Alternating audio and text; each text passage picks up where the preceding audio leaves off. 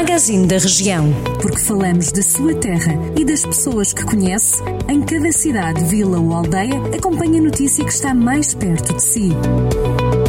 Magazine da Região. Edição de Irene Ferreira. No magazine desta segunda-feira percorremos alguns conselhos do distrito de Viseu para lhe dizer que Otildo Justino Guido é o vencedor da edição de 2020 do Prémio de Poesia Judite Teixeira, que galardoa bienalmente uma obra de poesia escrita em língua portuguesa. O autor premiado tem 22 anos e é de nacionalidade moçambicana.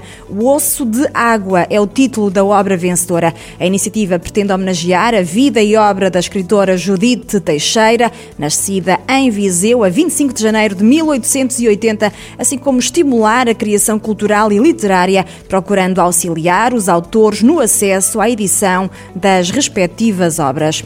O município de São Pedro do Sul procedeu à requalificação do Miradouro da Pedreira, na União de Freguesias de São Pedro do Sul, Várzea e Baiões.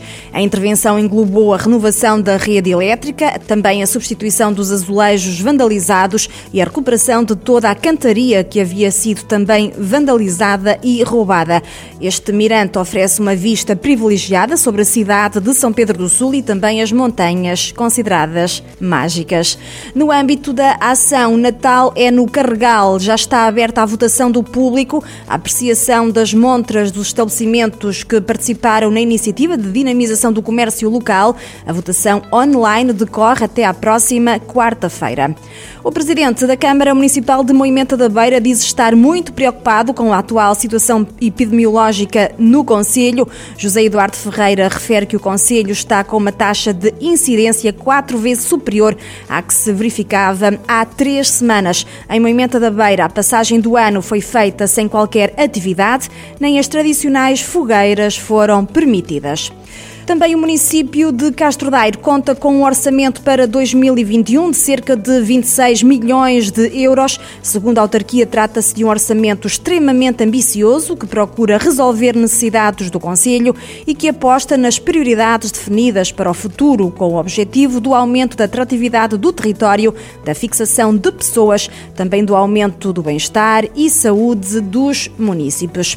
No âmbito do Dia Internacional das Pessoas com Deficiência, a Biblioteca Municipal de Penalva do Castelo tem patente uma exposição coletiva de desenho e pintura intitulada Árvores de Natal, promovida pela Associação Nacional de Arte e Criatividade de e para pessoas com deficiência. A mostra, constituída por 40 trabalhos, revela como a arte produzida por artistas portadores de deficiência constitui um contributo para o património cultural e artístico tão válido como como de qualquer outro artista. A exposição pode ser visitada na Biblioteca Municipal de Penalva do Castelo até dia 9 de janeiro.